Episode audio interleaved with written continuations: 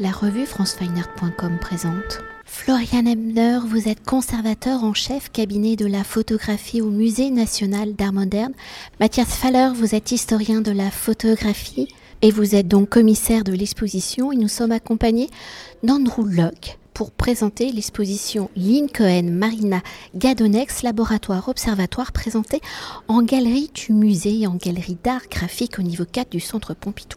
Alors retraçant plus de 50 ans d'histoire de la photographie en se présentant sous la forme de deux monographies, ce dialogue réunissant deux artistes, Lynn Cohen 1944-2014 et Marina Gadonex née en 1977 explore l'un des champs du photographique, celui des formes de représentation et cela à travers des intérêts formels de l'exploration des espaces intérieurs de nos sociétés modernes, des lieux d'études scientifiques au lieu de divertissement et de consommation.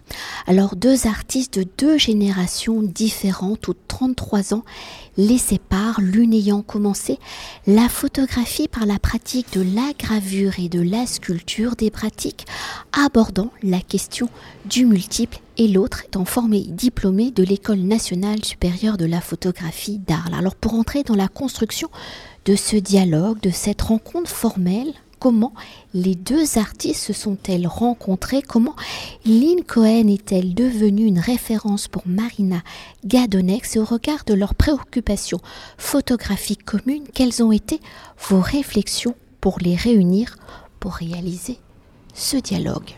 Là, c'est plutôt la parole à Florian. Juste merci beaucoup pour cette question. Peut-être il y aura une deuxième réponse de la part de Marina Gadonex tout à l'heure quand elle arrive, mais je vous donne une première réponse.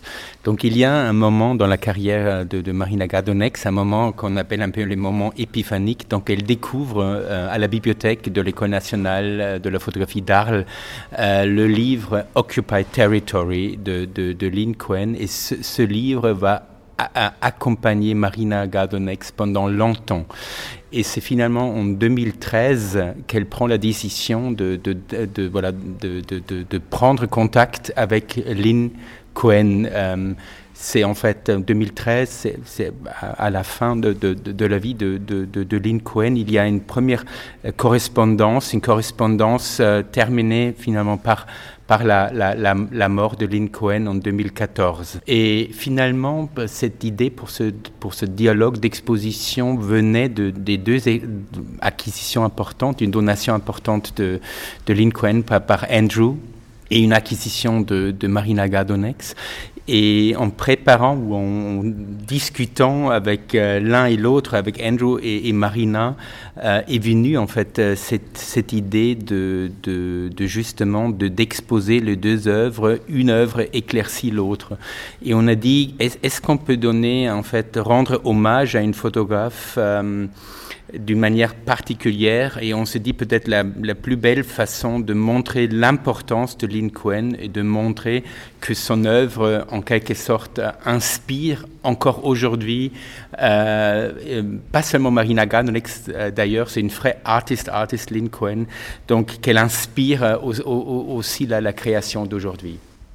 Et peut-être, avant de rentrer dans ces écritures plastiques, Andrew Luck peut-être nous donner quelques mots, notes d'attention sur ce don que vous avez fait au Musée national d'art moderne. Yes, I. Um, Lynn knew um, Florian for a long time. I think they met in, in, in Leipzig, and uh, Lynn gave a talk at where, where Florian was teaching, and um, uh, there was a before she died, she said she would like to give a donation to where Florian was the curator, and uh, at that point he was transferring to the the Pompidou, the Centre Pompidou, and so I gave a donation to the Centre Pompidou because it, from Lynn, it was not so much to an institution but to a person,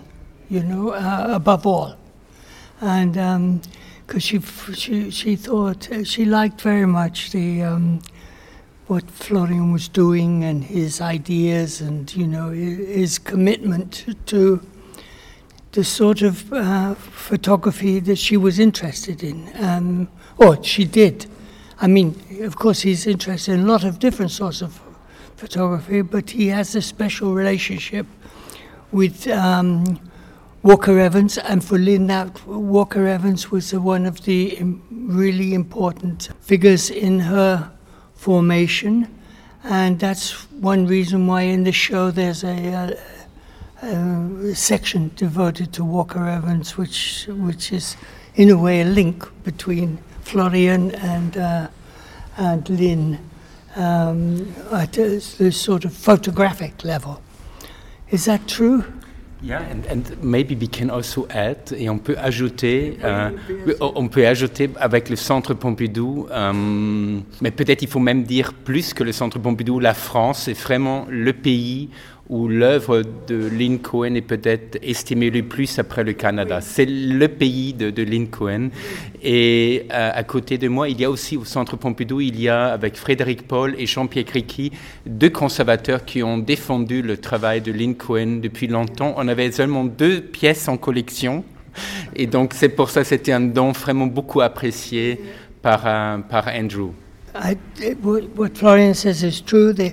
Lynn had a lot of support from um, from the FRACs and uh, and galleries in and museums in France, and more so than anywhere else. And uh, this is a bit of a mystery for us because we, we, don't know exactly why that happened. But she she was very um, involved, and got, there was a contact, and also she taught in in, in Bordeaux for two or three times for a long period, and also uh, she gave workshops in, in France. And, uh, and it, France was a very good place for her because she liked to photograph spas, and France is a good place to, to photograph spas. pour entrer au cœur de l'exposition, comme elle retrace 50 ans d'histoire d'une pratique, d'une famille photographique. Dans un premier temps, peut donc s'attarder donc sur l'œuvre de Lynn Cohen, commençant sa pratique, je l'évoquais précédemment, par la sculpture et la gravure dans la famille des écritures plastiques, donc abordant la question du multiple. Comment Lynn Cohen va-t-elle se tourner vers la photographie, quelles sont les circonstances de son premier geste photographique dans sa pensée plastique, comment la photographie va-t-elle devenir le vocabulaire de son écriture artistique et dans l'élaboration de son écriture, comment Lynn Cohen va-t-elle s'intéresser à l'exploration des lieux liés à l'idée d'entraînement et de simulation et en faire ainsi le champ de ses réflexions plastiques? Il y a des euh, premiers essais ou des, premières utilisations de la photographie euh, par Lincoln dans les années 60. On a trouvé avec Andrew euh, un portrait de Milton Resnick quand il était au Michigan et au Wisconsin. Andrew, tu me dis, c'était mm-hmm. Milton Resnick à Michigan ou à Wisconsin? Wisconsin. quand elle étudiait toujours au Wisconsin. Et après, il y a quelques photos euh, qui, la majorité a euh, malheureusement perdu de ces euh, sculptures. Mais elle commence vraiment à se tourner vers la photographie dans les années 70-71. Et on a dans l'exposition le, euh, un facsimilé du Relocation Proposal. Quand elle est allée à une pizzeria, elle a pris une photographie de l'endroit avec les chaises, avec euh, le bar, et elle a décrit euh, minutieusement comment recréer cet endroit dans un musée. et après, elle s'est rendue compte que tout ce qu'elle voulait recréer, c'est de rendre de reproduire la réalité est déjà dans la photographie. Et après, euh, elle, et on le voit très bien dans la semestre entrée, euh, une continuité euh, de l'angle de la perspective de l'ensemble d'un endroit qu'elle a toujours cherché dans, ses, dans ses photographies, dans ses différents thèmes. et Bon, euh, depuis ce moment, elle a développé euh, ces différents thèmes et elle a euh, jamais arrêté. Et, peut-être aussi pour aussi rajouter encore avant d'oublier pourquoi en fait l'œuvre, et ça, reprend ce que vient, Mathias vient de dire, pourquoi en fait l'œuvre de, de Lynn Cohen est tellement appréciée en France. Et cette première salle de, de Lynn Cohen, on, voit aussi l'importance qu'avaient des, des, artistes comme Marcel Duchamp, des poètes comme Francis Ponge. Donc il y a pas seulement la France qui estime l'œuvre de, de Cohen, mais il y a aussi les artistes et auteurs euh, et cinéastes français, beaucoup français, beaucoup appréciés par, euh, par Lynn Cohen. Donc cet esprit du champion, euh, en fait l'idée de l'objet trouvé, de l'installation trouvée, ce que Mathias vient de, décrire avec le relocation piece, c'est quelque chose qui marque profondément son travail et peut-être ça, ça, se ressent en fait en France, cet, cet esprit du champion en quelque sorte. Oui, c'est le, film. À, cette époque, c'est le, le Nouvelle Vague. Et ça, c'est très important pour nous et pour, euh, pour tout le monde uh, cinématographique.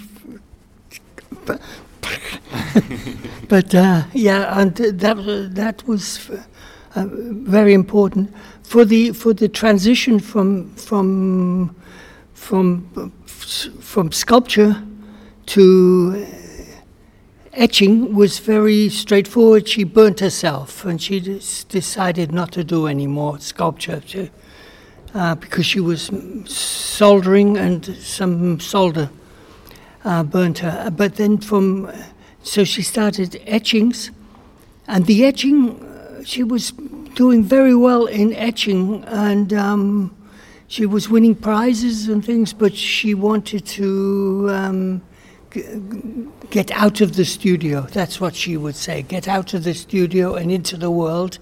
And that's why she started to f- do photography.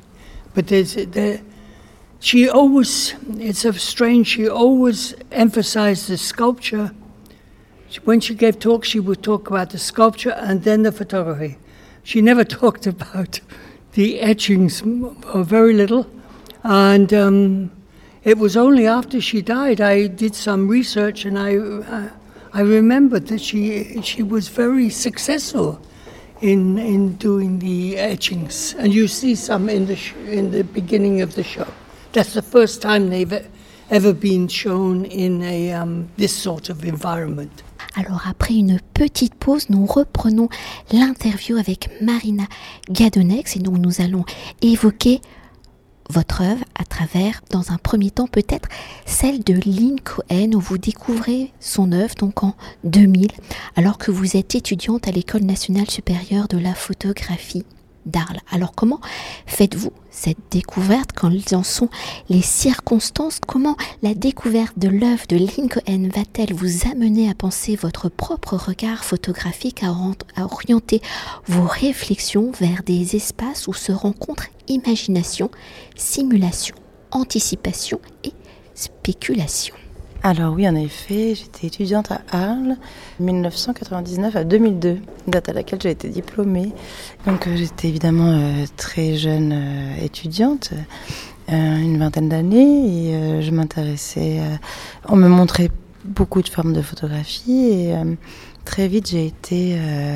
J'ai été fascinée grâce à l'aide de mes enseignants Arnaud Classe et Christian Milovanov, euh, qui part euh, bah, cette, cette, école de Düsseldorf, euh, dont ne fait pas partie Lynn Cohen, mais on me montrait, on me présentait des livres d'Andreas Gursky, de Thomas Struth, de Thomas Ruff, Candida Hofer, et, et, donc cette, cette question, enfin ce rapport à l'image déjà me, me, me, fascinait, mais, mais, pas que. Hein. Thomas demande aussi, ou d'autres, d'autres encore, les Whizballs et euh, ou même encore plus différent euh, pour aller vers les photographes américains, des artistes aussi comme John Divola. Enfin voilà, déjà c'était souvent la plupart du temps des espaces vides qui, qui parlaient quand même d'une forme de documentation, enfin d'une manière de documenter le réel, mais avec une autre approche.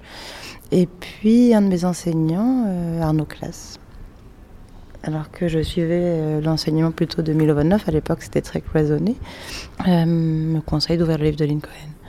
Et là, je suis, euh, j'ai été complètement fascinée par son rapport, la différence aussi qu'il y avait avec ce que je regardais, notamment l'école de Düsseldorf, des Béchers, etc.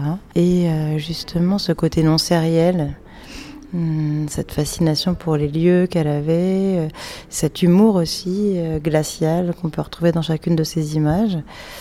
Et, euh, et puis, euh, je me souviens, c'était dans la bibliothèque de l'École nationale supérieure de la photographie que j'ai ouvert du coup sous les conseils euh, de cet enseignant euh, Occupied Territory.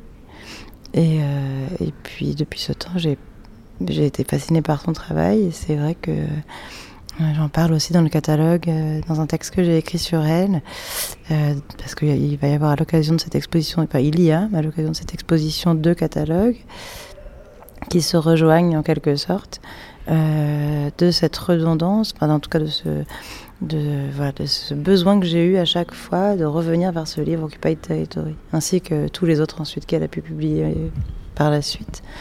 Mais euh, c'est un livre qui m'a jamais quitté et qui ne me quitte pas. Peut-être qu'on va encore rester un peu avec euh, Lynn Cohen parce que en 2013, un an avant sa mort, il y a une forme de rencontre Exactement. Euh, alors, bah, comme toute étudiante, euh, oui, ça j'ai oublié de le dire, mais quand on est jeune étudiant, on, a tendance à imiter, à copier. Enfin, moi, je sais que c'est un travail qui m'a fasciné tellement que mes premiers travaux qu'on peut voir à l'entrée de l'exposition sont en quelque sorte un petit peu des, une forme de mimétisme avec son travail. Mais d'ailleurs, j'encourage tous les étudiants à commencer comme ça, parce que c'est comme ça qu'après on peut s'émanciper de, de, ses maîtres, entre guillemets. Et donc ce travail me fascinait, comme je le disais précédemment. Et j'ai un ami euh, qui s'appelle Bert Dankert, euh, photographe aussi, qui avait été son assistant pendant longtemps. Et donc, euh, évidemment, euh, on faisait partie d'un réseau de photographes, j'ai pas envie de dire collectif parce que c'était pas le projet qui s'appelait POC Project, mais donc on se voyait régulièrement et puis avec une dizaine, une quinzaine de photographes, dont Bert Dankert. Et on était à Lisbonne et on parlait de Lynn et, donc il m'annonce qu'elle est très malade et que donc euh, gentiment il m'a donné son email et euh, je lui ai écrit euh, un long mail avec Guillaume Onimus, un artiste aussi. On a écrit ensemble cet email et c'est via la voix d'Andrew qu'elle nous a répondu. Ensuite, je lui ai fait parvenir mon livre Landscapes, réalisé avec Marceline Delbecq. Et, euh, et, on a commencé comme ça un dialogue euh, d'échange où euh, malheureusement j'ai jamais eu l'occasion de la rencontrer vraiment ni de parler avec elle parce qu'elle était déjà trop malade mais euh, ses textes et, par la voix d'Andrew à chaque fois écrit et ses allers-retours entre nous étaient magiques. Et puis suite à ça, en 2019, juste après l'exposition d'Arles, et je pense que c'était en partenariat d'ailleurs avec les rencontres de la photographie d'Arles, le musée de Joliette, le centre d'art de Joliette, à une heure de Montréal, m'a invité à exposer Phénomène. Et c'est la première fois que j'ai vraiment rencontré Andrew à Montréal. Il est venu ensuite à Joliette, donc au centre d'art. Et, euh, là, c'était une super belle rencontre parce que j'étais très émue. Tout comme cette exposition, pour moi, c'est une grande émotion aussi. Il je lui ai offert une image de phénomène et plus tard, avec toute discrétion comme il est, j'ai reçu un magnifique tirage de Lynn Cohen et bah, donc c'est une jolie histoire. Une jolie histoire qui se formalise donc aujourd'hui hein, en forme d'exposition, mais vous l'avez évoqué, hein, étudiante, euh, vous êtes un peu pas dans l'imitation, mais on fait à la façon des maîtres. Et justement, pour euh, vous détaché de l'écriture de Lynn Cohen, comment vous avez euh, par vous-même exploré euh, peut-être d'autres facettes et d'autres dimensions des espaces euh, intérieurs de ces lieux d'expérimentation? Il n'y a pas que des lieux d'expérimentation. Non, c'est vrai. Alors bah, c'est vrai qu'au départ, ce qui m'avait fasciné dans son travail, c'était cette notion de l'artifice, du décor, de l'installation, et j'ai commencé par ça, et puis petit à petit, je ne je sais pas comment on se détache d'un travail, mais c'est en travaillant en fait. euh, j'ai continué comme ça à explorer peut-être, c'est là peut-être avec la même frénésie ou le même désir qu'elle, de découvrir des endroits, de les photographier, d'être fasciné aussi par le monde qui se construit aujourd'hui, ces espaces euh, qui existent réellement et qu'on ne prend pas forcément le temps de regarder. Peut-être que j'ai commencé par un premier projet qui s'appelle Remote Control en 2006, où cette question de la mise en scène était bien évidemment toujours présente. Mais hum, là, peut-être que je me détache aussi de son travail parce que je pars dans une série. J'aime plus maintenant l'idée de la série. J'aime bien confronter plusieurs projets les uns avec les autres et quitter l'idée de justement de la série, mais euh, je me suis intéressée, donc là en l'occurrence Remote Control est une série d'images, il n'y en a pas beaucoup, il y en a une dizaine à peine, de studios de télévision éteints, où il ne reste que des mires qui sont en fait des écrans, et que j'ai photographiés quand, quand toutes les lumières sont il ne reste que ces, ces mires de calibration d'écran présentes comme des arcs-en-ciel, qui signifiaient pour moi aussi la fin du temps télévisuel qui n'existe plus maintenant. Et puis il était toujours question de cette mise en scène, d'un décor qu'on construit, qu'on déconstruit tous les jours. Et puis petit à petit, j'ai vidé les espaces et, euh, j'ai découvert euh, au hasard de mes déambulations dans ces plateaux de télévision des fonds verts et bleus d'incrustation qui sont devenus euh, une forme, enfin voilà, où finalement la, mise en scène, le décor n'est plus là, il est, il est hors champ. Et on vient se le reconstruire mentalement.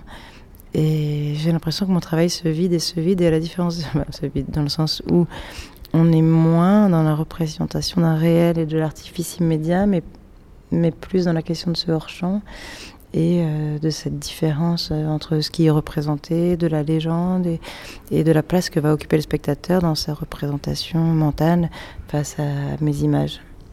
Et pour revenir à Lynn, euh, comment on se détache de l'œuvre d'un artiste? Voilà, moi je pense que c'est en faisant, parce que finalement, moi de mon côté, un projet en amène un autre, on amène un autre, on amène un autre, mais je me rends compte en ayant beaucoup lu sur son travail aussi, que peut-être qu'on a aussi ce même désir d'aller toujours voir comment la société se construit et alors euh, pas forcément le désir de voir ce qui est caché, mais le désir de voir comment, mais de voir ce qui apparaît en fait à travers tous ces lieux. Euh, Hum, effectivement, il faut demander des autorisations pour y avoir accès, etc. Mais c'est, je pense, pas l'intérêt ni de sa recherche ni de la mienne, mais plus au contraire de ce que dégagent ces lieux, de ce qu'ils racontent de nous et, de, notre, de notre époque. Et peut-être une dernière chose, cette exposition étant un dialogue, enfin un dialogue très particulier, parce que chaque euh, identité, je vais dire photographique, est une monographie.